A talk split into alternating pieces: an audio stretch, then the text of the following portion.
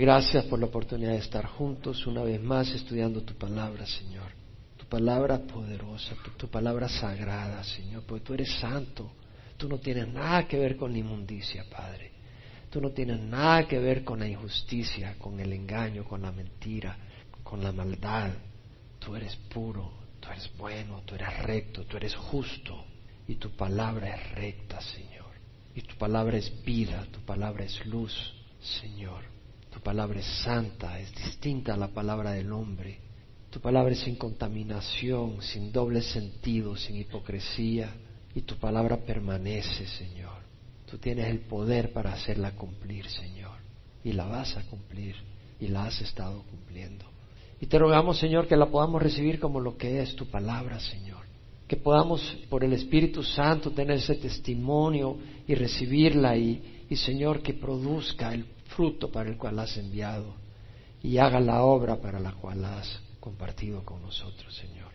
Sana, restaura, da vida, da arrepentimiento, corrige, exhorta, fortalece, Señor. En nombre de Jesús, amén.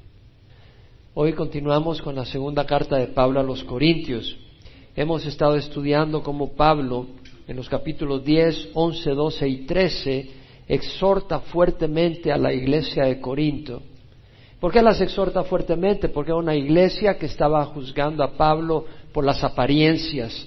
Y Pablo les dice, yo mismo, Pablo, ruego por la mansedumbre y la benignidad de Cristo, yo que soy humilde cuando estoy delante de ustedes, pero osado cuando estoy ausente, os ruego que cuando esté presente no tenga que ser osado, con la confianza con la cual me propongo proceder con ustedes resueltamente contra aquellos que consideran que andamos según la carne. Pues aunque andamos según la carne, no luchamos según la carne, porque las obras de nuestra contienda no son carnales, dice Pablo, sino poderosas en Dios para la destrucción de fortaleza. O sea, Pablo estaba hablando, Jesús nuestro líder, Jesús mi líder, mostró mansedumbre y benignidad. El liderazgo de Jesús era distinto al liderazgo del mundo. Era un liderazgo con amor, con ejemplo, no como un capataz dando órdenes, sino con compasión, con suavidad, con ternura. Y Pablo seguía los pasos del buen maestro. Pero la gente estaba malinterpretando la mansedumbre y la benignidad de Pablo y la estaban interpretando como debilidad. Además decían, su presencia física es poco impresionante, no es como aquellos que tienen un gran carisma como aquellos que tienen una gran presencia física y su manera de hablar menospreciable. ¿Por qué? Porque no hablaba con gran oratoria, pero era el contenido de lo que decía Pablo donde estaba el poder. Entonces la iglesia de Corinto estaba siendo deslumbrada por falsos apóstoles, obreros fraudulentos, que estaban desviando la atención del pueblo de Dios de Jesucristo, de la pureza y de la sencillez de la devoción a Cristo, y estaban confundiéndolos los estaban esclavizando, haciéndolos esclavos de la ley cuando Cristo vino a redimirnos de la maldición de la ley. Y encima los estaban abusando, se estaban aprovechando económicamente de ellos y los estaban maltratando y prácticamente gobernando con mano dura en vez de ser líderes que les amaban. Y estos líderes que estaban llegando, no eran líderes, eran falsos apóstoles, eran obreros fraudulentos que querían tomar una posición de liderazgo al llegar a la iglesia en Corintio, se comparaban con Pablo y se vanagloriaban y se comparaban unos con otros y se aprobaban. Y Pablo dice, el que se gloríe, que se gloríe en el Señor. O sea, no es el que se aprueba a sí mismo el aprobado, no es el que se alaba a sí mismo, sino aquel a quien el Señor alaba. Y Pablo se tiene que vanagloriar, se tiene que jactar, pero no con la intención de jactarse por el hecho de jactarse y que la gente lo admirara a él.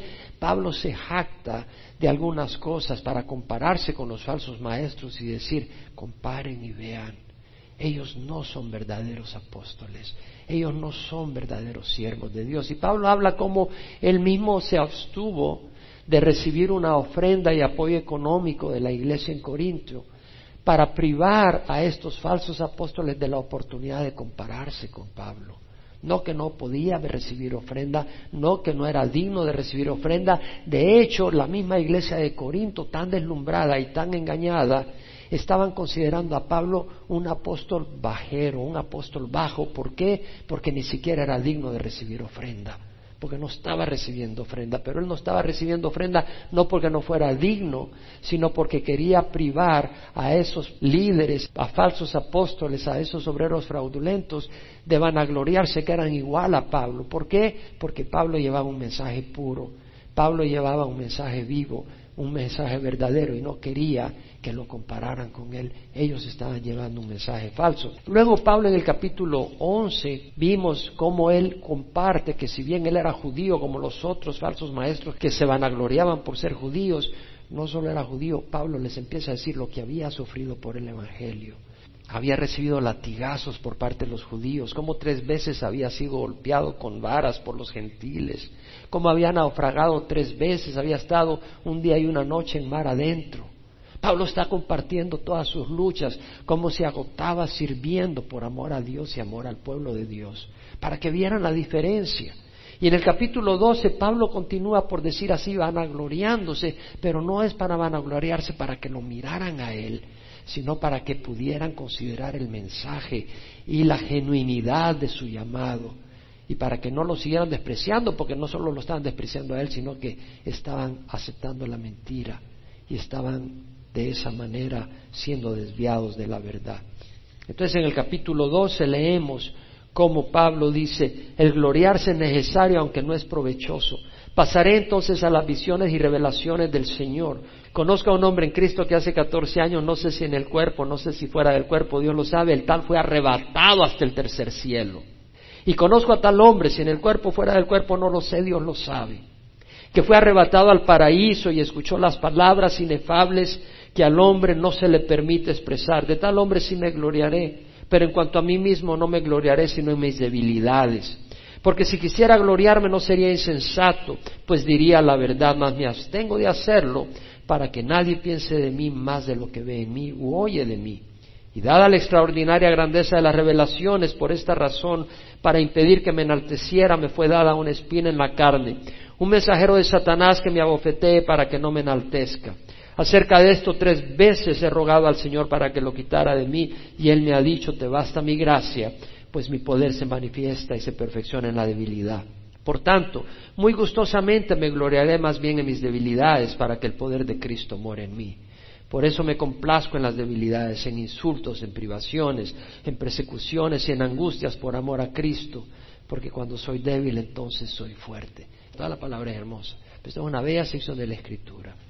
Pablo dice, gloriarme es necesario aunque no sea provechoso. Pasaré entonces a las visiones y revelaciones. Pablo está diciendo, el gloriarme es necesario. Ya lo expliqué por qué. Porque él necesitaba expresar cómo era su vida, recordarles a ellos cómo era su vida y en este caso empieza a hablar de revelaciones que ha tenido de Dios. Acuérdate que Pablo la primera revelación la tuvo cuando iba camino a Damasco y se le apareció Jesús con una luz tremenda que cegó a medio mundo y él se cayó del caballo y habla con el Señor, Saulo, Saulo, ¿por qué me persigues?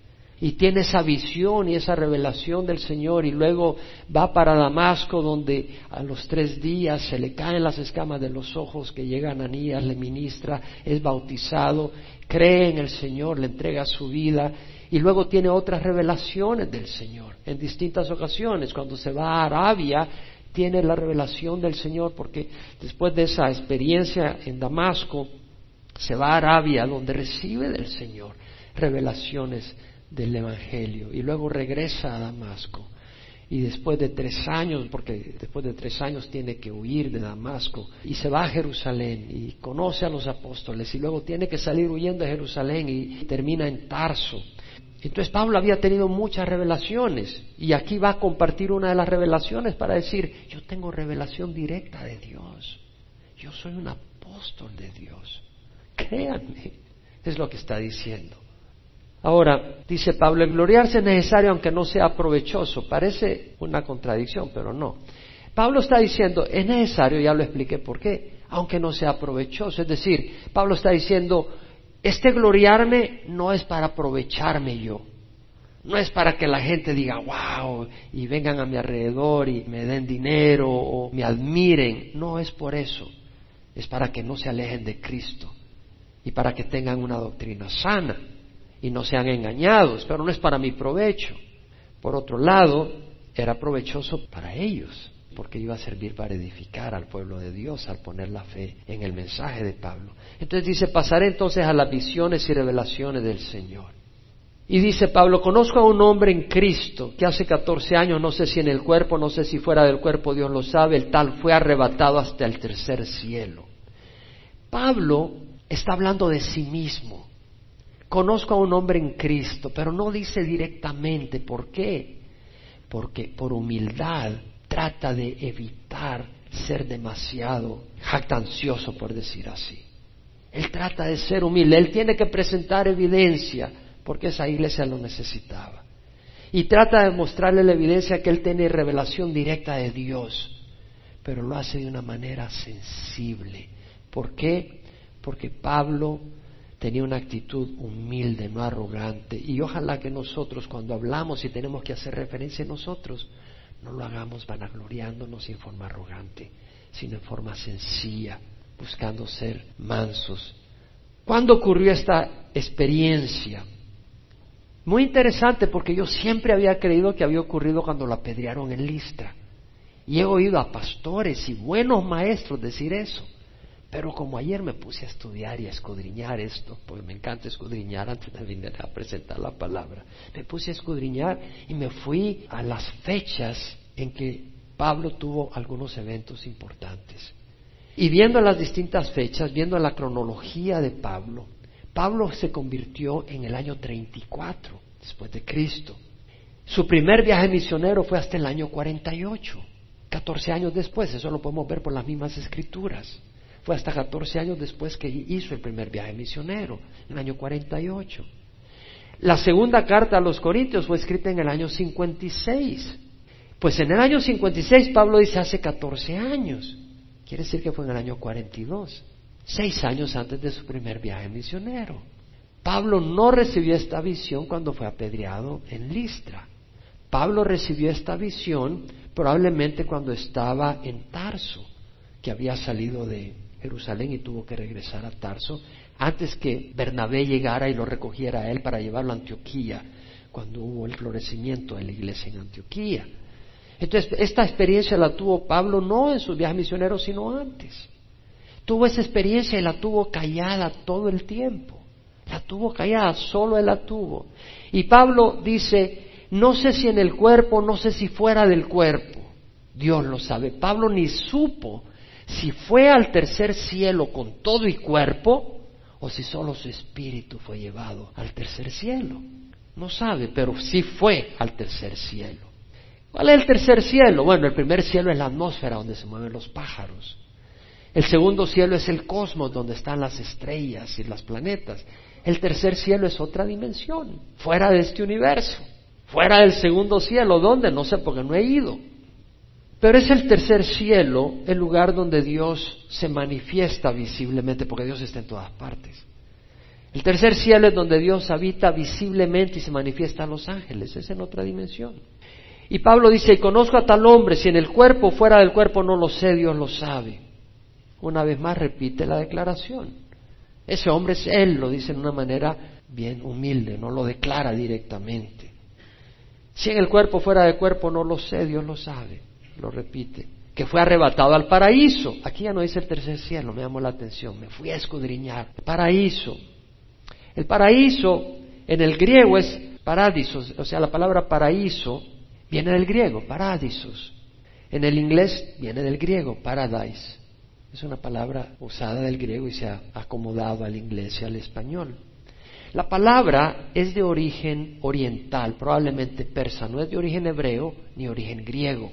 Pero así como se ha modificado al español y al inglés, así la palabra original se modificó al griego y se convirtió en paradiso. Esa palabra se cree que puede ser de origen persa. Entre los persas, el rey de Persia tenía alrededor de su trono un paraje hermoso, con árboles frutales y sombras, jardines y plantaciones extravagantes, lindo y con animales de caza. Era un lugar idílico y le llamaban paradiso, paraíso, paradisos en el griego. ¿Cómo se aplica esa palabra en el Antiguo Testamento? ¿El Nuevo Testamento en qué idioma fue escrito? En griego. ¿El Antiguo Testamento fue escrito en qué idioma? hebreo. Entonces, obviamente la palabra paradiso no puede estar en el Antiguo Testamento porque fue escrito en hebreo, ¿no? Y paradiso es en griego. Pero si lo buscamos en el Antiguo Testamento, hay una traducción de la Biblia que fue hecha en el griego, la Septuaginta. Los setenta eruditos judíos que tradujeron la Biblia al griego usaron la palabra paradiso en el Antiguo Testamento, en algunas palabras.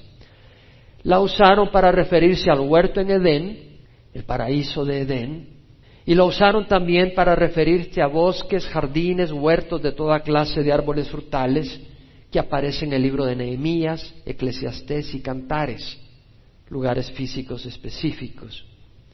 El Antiguo Testamento en el hebreo, porque fue escrito en hebreo, no usa la palabra paradisos, porque eso es griego, usa una palabra que obviamente viene de la misma palabra en la que viene paradisos, porque en el hebreo es pardeis, muy parecido a paraíso. Entonces esa palabra se ha incorporado en el hebreo y es usada en el Antiguo Testamento en Nehemías, en Eclesiastés y en Cantares para referirse a bosques, jardines, huertos de toda clase de árboles. En otras palabras, en el Antiguo Testamento la palabra paraíso se refiere a un lugar idílico, un lugar de jardines, bosques, un lugar muy hermoso. ¿Cómo lo aplicamos acá? Bueno, veamos cómo usa la Biblia la palabra paraíso en el Nuevo Testamento. Pues la palabra paradiso aparece en el Nuevo Testamento, no solo acá, aparece en otros dos lugares. Aparece en Lucas 23, 43, donde vemos de que Jesús está en la cruz y a la derecha está un ladrón y a la izquierda otro. Y uno de ellos se arrepiente y dice, acuérdate de mí cuando estés en tu reino. Y Jesús le dice, en verdad te digo, hoy estarás conmigo en el paraíso. Usa la misma palabra. Ahora, sabemos que Jesús muriera en la cruz y resucitara. Los muertos iban a dos lugares. Los que tenían la fe en Dios, una fe viva, iban a lo que se llamaba el seno de Abraham. Y los que tenían una actitud rebelde a Dios, que no habían puesto su fe obediente en Dios, estaban en el Hades, en la zona de, espera al juicio. Cuando Jesús murió y resucitó, llevó a los que estaban en el seno de Abraham al cielo. Antes no podían entrar. ¿Por qué? Porque no se había pagado con la sangre de Jesús por los pecados de la humanidad. Entonces, el paraíso del que habla Jesús en Lucas 23, 43 obviamente se refiere al seno de Abraham. ¿Dónde está localizado? Puede ser que en el centro de la tierra estaba y está todavía el Hades, donde está la zona de los que van a ir al infierno en el futuro cuando sean juzgados, y había una área, tal vez con jardines muy hermosos, no sé, yo nunca fui, no nos da detalles la Biblia, pero obviamente era un paraíso y por eso dice la palabra paraíso, Jesús mismo usó esa palabra. A ver si un lugar muy lindo donde estaban los justos esperando que Jesús viniera, muriera por ellos y luego los llevara al cielo. Y luego aparece en Apocalipsis 2.7, donde Jesús envía un mensaje a la iglesia de Éfeso. Eso en Apocalipsis dice, el que tiene oídos oiga lo que el Espíritu dice a las iglesias. Al vencedor le daré comer del árbol de la vida que está en el paraíso de Dios. Está hablando a la iglesia. Que los que tenemos la fe en Jesús y perseveramos, vamos a vencer y vamos a tener acceso al paraíso de Dios, al árbol de la vida. En el jardín de Edén habían dos árboles, ¿se acuerdan? Dentro de muchos. El árbol del conocimiento del bien y del mal. ¿Y qué otro árbol? El árbol de la vida. Y vemos que aparece en el paraíso celestial. Es decir, en el cielo, y estoy hablando no en el cielo de las estrellas, sino en, el cielo eterno donde vamos a ir, hay un paraíso. Bueno, podemos leer que cuando Dios, después del milenio, ¿se acuerdan que después de la tribulación vamos a reinar con el Señor por mil años? ¿Se acuerdan? Después de los mil años, el Señor suelta a Satanás y Satanás sale a engañar a las naciones y Dios hace llover fuego del cielo y destruye el cielo y la tierra. Y Dios crea un nuevo cielo y una nueva tierra.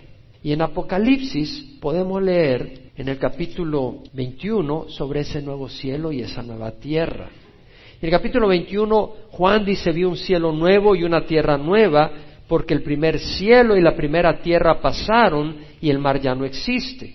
Y vi la ciudad santa, la nueva Jerusalén que descendía del cielo. O sea, hay un nuevo cielo, hay una nueva tierra. Y luego Juan ve que del cielo desciende una ciudad. La ciudad santa, la nueva Jerusalén que descendía del cielo preparada como una novia ataviada para su esposo. ¿Quiénes vienen en esa nueva Jerusalén? Los creyentes. Por eso es una novia, no es un edificio la novia, sino que es el pueblo de Dios. Somos la novia de Cristo. Entonces oí una gran voz que decía desde el trono, he aquí, el tabernáculo de Dios está entre los hombres. Dios va a habitar con nosotros. Y Él habitará entre ellos y ellos serán su pueblo y Dios mismo estará entre ellos. El lugar donde va a habitar Dios. Él enjugará toda lágrima de sus ojos y ya no habrá muerte, ya no haber muerte, ni habrá duelo, ni clamor, ni dolor, porque las primeras cosas han pasado. Y el que está sentado en el trono, que es Jesús, dijo, he aquí yo hago nuevas todas las cosas. Y añadió, escribe porque estas palabras son fieles y verdaderas. Y el versículo 9 habla del ángel que dice, ven, le dice a Juan, te mostraré la novia, la esposa del Cordero. Y el versículo 10 dice, me llevó en el espíritu a un monte grande. Y ahí me mostró la ciudad santa, Jerusalén, que descendía del cielo de Dios. Esta ciudad se suspende como un satélite, como la luna está girando alrededor de la tierra. Esa ciudad se suspende en el cielo, viene del cielo y se suspende. Y tenía la gloria de Dios porque Dios está ahí. Y sale una luz, ya no va a ser necesario el sol. Dios va a iluminar la tierra desde la Nueva Jerusalén y nosotros vamos a estar en la presencia de Dios, en la Nueva Jerusalén. Y dice, su fulgor era semejante al de una piedra muy preciosa, como una piedra de jaspe cristalino. Va a ser increíble. Y tenía un muro grande y alto con doce puertas y en las puertas doce ángeles. Y en ellas habían nombres escritos que son las doce tribus de los hijos de Israel. Y había tres puertas al este, tres al norte, tres al sur y tres al oeste. El muro de la ciudad tenía doce cimientos y en ellas están los doce nombres de los doce apóstoles del Cordero. Los doce apóstoles el Cordero no eran hombres perfectos. Pedro negó a Jesús, pero ahí están. Los doce hijos de Jacob no eran hombres perfectos. Rubén se acostó con la concubina de su padre, para que piense. Y si usted lee la historia de estos hombres, Judá se terminó acostando con su nuera, sin saber que era su nuera, porque no fue fiel y la nuera se tuvo que hacer pasar por prostituta para que Judá se acostara con ella y le diera bebés, porque la iba a dejar sin bebés. Es una de desorden que ven ellos, pero era la gracia de Dios. Bendita gracia de Dios. Y nosotros vamos a poder ir a la Nueva Jerusalén por la gracia de Dios, por la bendita gracia de Dios capítulo 22 dice, me mostró un río de agua de vida, no de agua podrida, no de agua en putrefacción, sino un río de agua de vida, resplandeciente como cristal. Y esta salía del trono de Dios y del Cordero, y en medio de la calle de la ciudad y a cada lado del río estaba el árbol de la vida, el árbol de la vida, que produce doce clases de fruto, dando su fruto cada mes y las hojas del árbol eran para sanidad de las naciones. Este es el paraíso de Dios. El paraíso de Dios está en el tercer cielo. Pablo fue llevado al tercer cielo donde está el paraíso de Dios. Y ese paraíso va a estar en la nueva Jerusalén, cuando sea después del milenio el estado eterno. Y dice, y no habrá más maldición, y el trono de Dios y del Cordero estará allí, y sus siervos les servirán. Ellos verán su rostro y su nombre estarán en sus frentes ya no habrá más noche y no tendrán necesidad de luz, de lámpara ni de la luz del sol, porque el Señor Dios les iluminará y reinarán por los siglos de los siglos. Entonces, Pablo fue llevado al paraíso de Dios, a donde Dios se manifiesta, en un lugar hermoso, donde están los ángeles, y escuchó palabras inefables que al hombre no se le permite expresar. Y aquí estuve escudriñando realmente porque habían algunas cosas que quería aclarar, que no solo las he creído, pero dije, las voy a aclarar y las voy a confirmar, y tuve aclaración. El Señor es bueno. La New King James Version dice, I heard inexpressible words which is not lawful for a man to utter. Y esto es importante. Empecé a ver las distintas traducciones, después me fui al griego. Oí palabras inexpresibles que no es legal para el hombre emitir. Como dice la New International Version, I heard inexpressible things, things that no one is permitted to tell. Es decir, escuché cosas inexpresables, cosas que no se le permiten a uno decir. Los verbos acá tienen mucho que ver porque uno pudiera interpretar esto de varias maneras y no te quiero confundir, pero existen muchas maneras de interpretar, pero cuando uno lo analiza se clava cuál es la interpretación clara. La New American Standard dice, I heard inexpressible words which a man is not permitted to speak. Oí palabras inexpresables que a un hombre no se le permite hablar. La Biblia de las dice palabras inefables. Bueno, la palabra inefable en el español quiere decir algo que es indecible, que es algo que no puedes expresar en palabras. También puede significar algo maravilloso, extraordinario, que no puedes hallar palabras para expresarlo. O algo que es demasiado sagrado como para que tus labios lo pronuncien. Eso es lo que puede significar.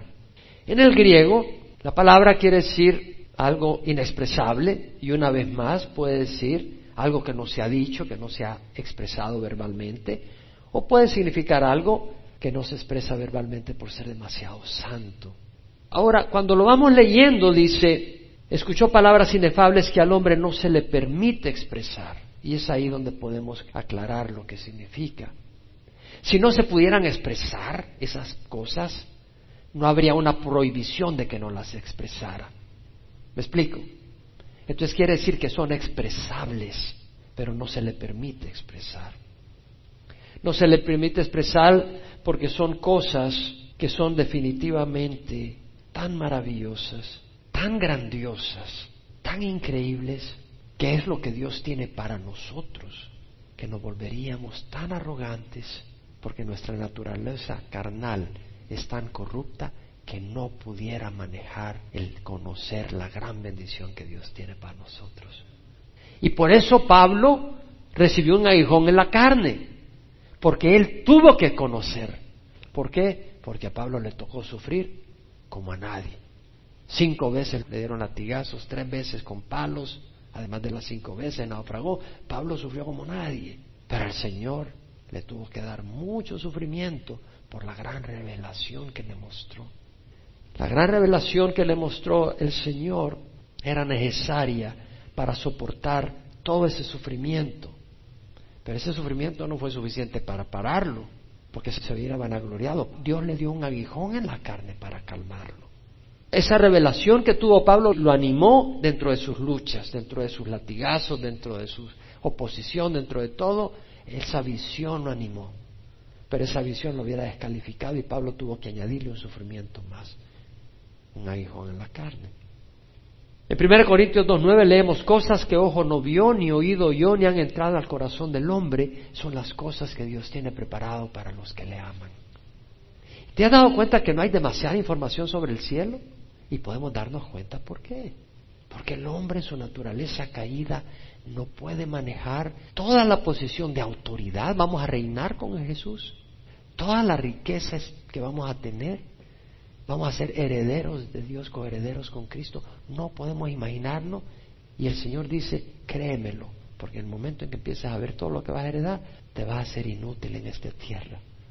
Increíble lo que Dios tiene. Daniel escribió que los entendidos brillarán como el esplendor del firmamento y los que guiaron a muchos a la justicia como las estrellas por siempre jamás. Entonces Pablo dice, de tal hombre sí me gloriaré, pero en cuanto a mí mismo no me gloriaré sino en mis debilidades. En otras palabras, Pablo sigue con una actitud humilde y quiere ser humilde y discreto. Qué distinto a nosotros, me puse a pensar. Muchos en nuestros días se jactan de grandes experiencias espirituales y lo hacen para exaltarse sobre los demás. Ah, esa fue tu experiencia, tú no sabes la mía. Si hemos de compartir alguna experiencia divina, cuidémonos de que sea para exaltar a Cristo y que no sea para exaltarnos a nosotros y que mucho menos sea para que la gente nos vea por encima de ellos como super santos.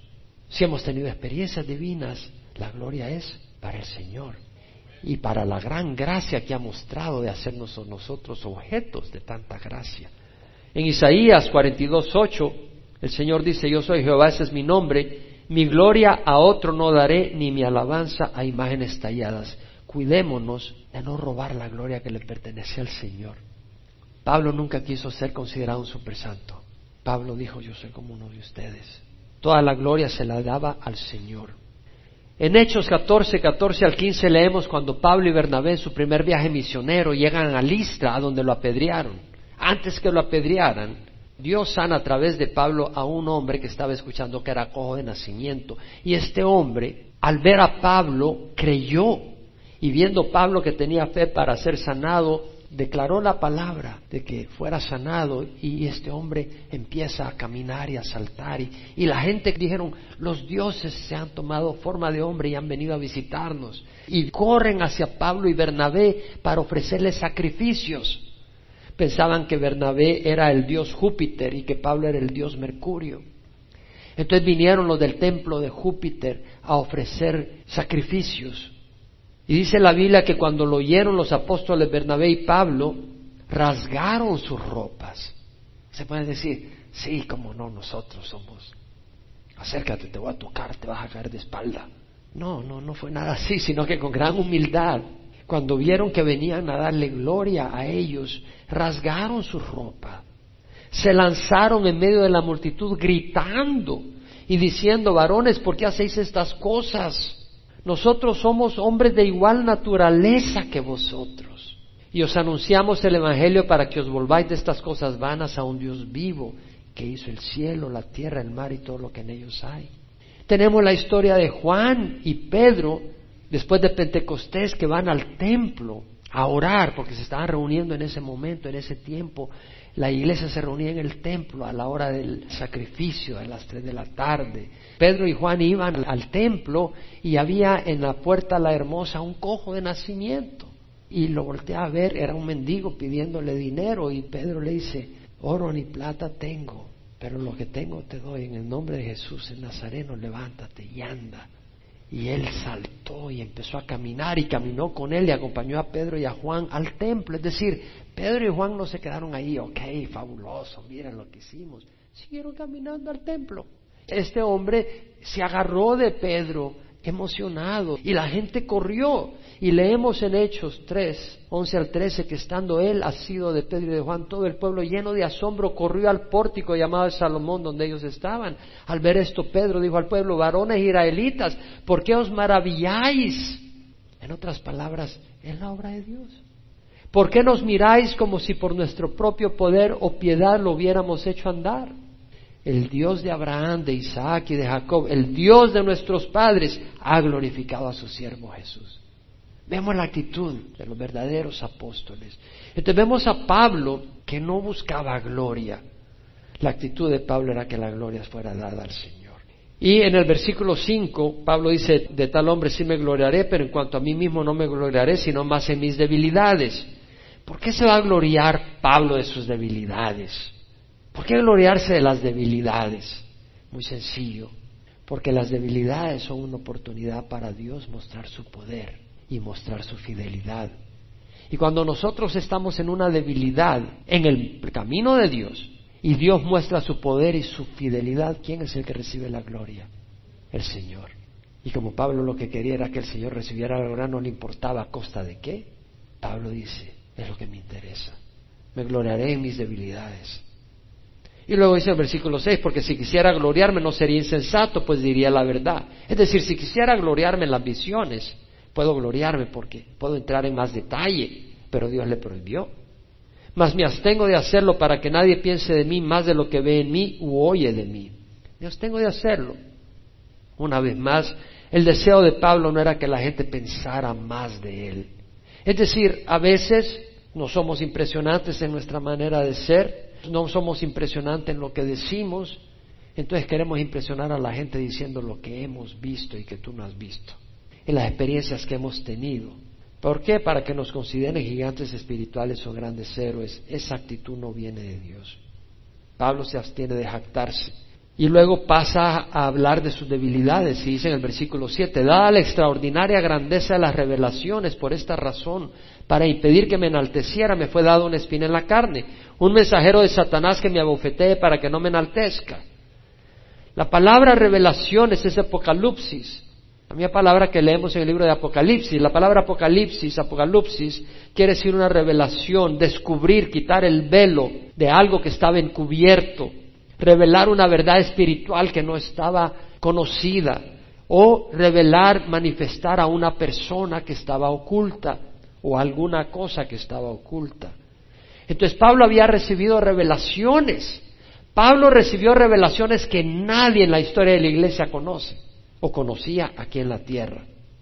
Toda esa revelación Dios se la dio a Pablo para sostenerlo y ayudarme en sus luchas. Y luego Pablo dice, por esta razón, para impedir que me enalteciera, me fue dado una espina en la carne. Un mensajero de Satanás que me abofetee para que no me enaltezca. Una espina en la carne. Pablo no dice que fue. Algunos especulan que era una enfermedad de los ojos. Y no vamos a irnos ahí, pero si te vas a Gálatas 4, 13 al 15, vemos que cuando Pablo va a la iglesia en Gálata, va por una enfermedad, es motivado por una enfermedad. Y cómo la iglesia en Gálata lo recibe con amor y como a un hombre de Dios, etcétera. Y Pablo habla de eso. Y dice, si hubieras podido, te hubieras quitado los ojos por mí. Y luego en Gálatas 6:11 dice, mirad con qué letras tan grandes os escribo de mi propia mano. Entonces algunas personas piensan que Pablo tenía problemas con la vista. Un serio problema, no que era miope o algo así, sino que tenía una cosa que lo afligía. Entonces vemos acá de que no sabemos que fue el aguijón en la carne, pero fue un aguijón en la carne que era un mensajero de Satanás y la palabra mensajero es angelos, de viene la palabra ángel, era un demonio enviado por Satanás. Y la palabra bofetear en el griego quiere decir abofetear, golpear con puño, repetidamente, no una vez, sino repetidamente, continuamente. Dios usó el mismo Satanás. Mira lo que dice. Me fue dada una espina en la carne, un mensajero de Satanás para que me abofetee, para que no me enaltezca. Dios le envió un demonio para que lo tuviera, pero Señor, esto no lo aguanto. Y yo me pregunto, ¿para qué lo hizo? Ahí lo dice la Biblia, para que no me enaltezca. Porque dada la extraordinaria grandeza de la revelación, Pablo se hubiera creído demasiado. Aún el mismo Pablo, que era un hombre humilde, se hubiera vanagloriado. Ni siquiera Pablo hubiera podido aguantar eso. Y Dios sabía, no quiero que te descalifique, te va a mandar un demonio para que te dé un par de golpes. Pero no lo dijo en forma sarcástica, sino con amor. Yo me pregunto y que no se dio cuenta Satanás de lo que estaba ocurriendo. Más cuando escribió la carta a Pablo, que no podía leer Satanás. Satanás mete la nariz ahí en las iglesias, ¿tú qué crees? Para oír qué está pasando. Si se dio cuenta Satanás que ese sufrimiento era para mantener a Pablo humilde, ¿por qué no dejó en paz a Pablo? ¿Sabes por qué? Porque Satanás hizo lo mismo que con Job. Te voy a probar que ese hombre no es fiel. Y a Job lo masacó y lo masacó y lo masacó, pero ese hombre se probó ser fiel. Y Satanás golpeaba y golpeaba y golpeaba a Pablo para que tirara la toalla. Pero cada vez que lo golpeaba Pablo, ¿con quién corría? Hacia Dios. Y es interesante porque Pablo no dejó el ministerio. Pablo se dedicó más al ministerio. Y el Señor le dijo, dice, acerca de esto tres veces he rogado al Señor. Póntete a pensar en algo. Dios está más interesado en tus galardones eternos y tu efectividad espiritual que en tu comodidad física temporal. ¿Te das cuenta? Dios está más interesado en nuestra efectividad espiritual y en los galardones eternos más que en nuestra comodidad física temporal. Nunca lo olvidemos. Y Pablo dice acerca de esto, tres veces he rogado al Señor para que lo quitara de mí. Y Él me ha dicho, te basta mi gracia, pues mi poder se perfecciona en la debilidad. Por tanto, muy gustosamente me gloriaré más bien en mis debilidades, para que el poder de Cristo more en mí. Tres veces le pidió Pablo al Señor, aliviame de esto, Señor, no lo aguanto, no lo aguanto, hasta que entendió el propósito de Dios. Dios le dijo, te basta mi gracia, pues mi poder se manifiesta en la debilidad. Se perfecciona, es decir, se ve completo, se revela en toda su plenitud en la debilidad. Es decir, la gracia de Dios es suficiente para cualquier prueba del cristiano. Y si no recibes la gracia del Señor en una situación, es porque Dios no te quiere en esa situación. Porque si Dios te quiere, te va a dar la gracia. Pero eso no es excusa para tirar la toalla. Pablo no tiró la toalla, Pablo pudo entender, porque era un hombre espiritual, que Dios tenía un plan en esa situación y lo comprendió. ¿Y cuántas veces nosotros ahí estamos peleando con Dios, peleando con Dios por una situación que Dios tiene ahí para nuestro propio beneficio? Y ahí estamos, que no aguantamos, quejándonos, peleando contra Dios por la circunstancia que Dios tiene para nuestra propia bendición. Y Pablo dice, por eso muy gustosamente me gloriaré más bien en mis debilidades para que el poder de Cristo more en mí. Es decir, Pablo quería ver el poder de Dios. Y dice el Señor, para ver el poder de Dios, no puedes usar tu poder, te tengo que tener débil. Y entonces yo voy a usar mi poder y el poder de Dios es más grande que el poder del hombre para hacer la obra de Dios. Entonces Pablo dijo, muy gustosamente me gloriaré en mis debilidades para que el poder de Cristo more en mí. ¿Quién quiere ver el poder de Cristo morar en su vida? Estás pidiéndole al Señor una vida difícil. Y luego dice Pablo, por eso me complazco en las debilidades, en insultos, en privaciones, en persecuciones y en angustias por amor de Cristo, porque cuando soy débil entonces soy fuerte. Por eso me complazco. Un momento, ¿qué está diciendo Pablo? ¿Que era masoquista? Yo no creo que Pablo era masoquista. Me gusta la New American Standard, dice, therefore I am well content with weakness, insults, distress, persecution, difficulties for Christ's sake, for when I am weak then I am strong. O como dice la English Standard Version, I am content. La idea es que, no es que Pablo decía, oh sí, sí, sí, me gustan los latigazos, no. La idea es que Pablo, dentro de los latigazos, dentro de los insultos, de las persecuciones, él decía, está bien, porque en esta debilidad que yo no aguanto, tú vas a tener que hacer algo, Señor. ¿Cuántos se enferman y tiran la toalla no van a la iglesia? No, como ir a la iglesia, me ven un poco a la rodilla. Yo le doy gracias a Dios, voy a dar un testimonio para la gloria del Señor. Este año Dios ha sido tan fiel conmigo, porque hace dos años casi me petateo, como decimos en buen salvadoreño. Y el Señor me puso en el corazón, bueno, si solo te queda un año, mejor quema bien ese año y no lo hagas a las medias. Y dije, bueno, pues me lo vamos a poner en reuniones y viajes y todo. Y no me quebré. Dios me ha sostenido. Ha sido el año más ocupado de viajes. Realmente nunca pongamos al Señor una condición basada en nuestra circunstancia. Sirvámosle al Señor. Dios es fiel. Y Pablo nos dio ese ejemplo. Y luego Pablo dice, me complazco en las debilidades, en insultos, en privaciones, en debilidades, es decir, en falta de fuerza y vitalidad, en carencia de energía. Pablo está diciendo, a veces estoy sin nada de energía, en condición de debilidad, en insultos, maltratos, ofensas, en privaciones, en carencias, en persecuciones, en angustias, problemas presionantes, por amor a Cristo, for Christ's sake es decir, por la razón de seguir a Cristo. Entonces vemos que Pablo tenía una condición que la afligió. Hoy en día te dirían que tú no tienes fe. Estás ahí amolado y en esa circunstancia pues no tienes fe. O porque has de tener algún pecado escondido. En algunas iglesias si te lo avientan de un solo. O no, si, si estás a puras penas que pagas la renta porque eres un pecador malvado. O si estás ahí con una gripe porque no tienes fe. Pero ellos van a donde el médico que le ponga la vacuna contra la gripe y Pablo dice, porque cuando soy débil, soy fuerte. Y luego dice, me he vuelto insensato, vosotros me obligaste a ellos. O sea, me he vuelto necio para vanagloriarme.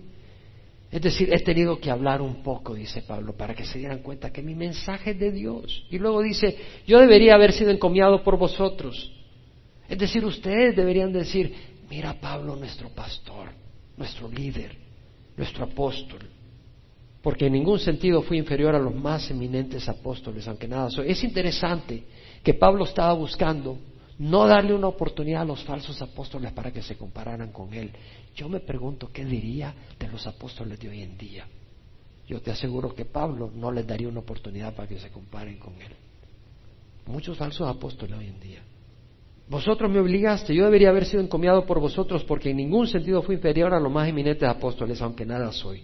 O sea, Pablo reconocía que no era él, era Dios a través de él.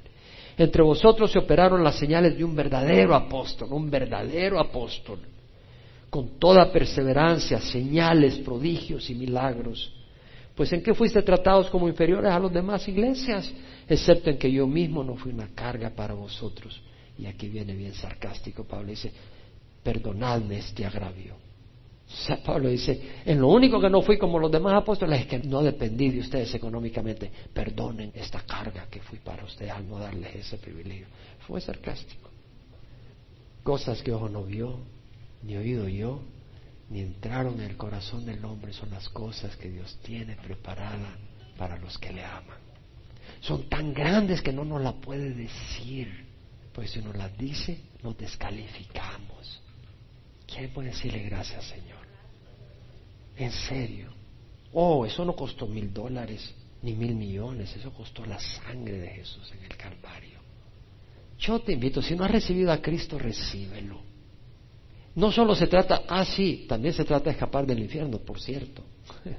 Es decir, si no te llama la atención el paraíso, pues ni modo, te vas a tener que ir a quemar al infierno. No, no es broma. No es broma. A mí todavía me da terror el infierno, y eso que nunca he ido, ni quiero ir. Pero me da terror pensar que un día me pueda descalificar y me vaya para el infierno. No me da ninguna sonrisa eso. Pero por otro lado, me encanta pensar hacia dónde voy a ir al cielo. Pero el infierno es cosa seria. No es broma. Jesús vino al mundo a morir para que no fuéramos al infierno. Y la gente se burla, se ríe, lo pospone. Tú no sabes si al salir de aquí te pasa un carro, te mata. Tú dices, no, no, no, no va a pasar. ¿Cómo sabes? No seas arrogante. Si no has recibido a Cristo, recibe al Señor y la vida eterna que te ofrece. Te invito a que ores conmigo, ya sea que estés viéndonos por internet o veas este video después o oigas este mensaje en la radio. Ora conmigo. Padre Santo, te ruego perdón por mis pecados. Hoy pongo mi fe en Jesús. Dame tu Espíritu Santo para seguirte, entender tu palabra, rechazar el mal y hacer tu voluntad. Confío en Jesús, no en Jesús y, la iglesia católica o la iglesia evangélica. Hoy confío en Jesús, no en Jesús y María y Pedro y Pablo, en Jesús. En Jesús no únicamente pongo mi fe. Gracias por darme vida, Señor. Quiero seguirte, ayúdame. En nombre de Jesús. Amén. Y Padre, te ruego por todos los que estamos acá y los que nos ven y nos oyen. Bendice sus vidas y Señor, que esta palabra eche raíz en nuestro corazón, esta esperanza, esta promesa, y que nos regocijemos en cualquier circunstancia, porque no escapa tu soberana voluntad. Cualquier circunstancia, y que en vez de que estemos quejándonos y llorando y amargados, te digamos gracias Señor, porque es para mi bien, como dice tu palabra, todas las cosas cooperan para el bien de aquellos que aman al Señor. Te doy gracias, Señor, en nombre de Jesús.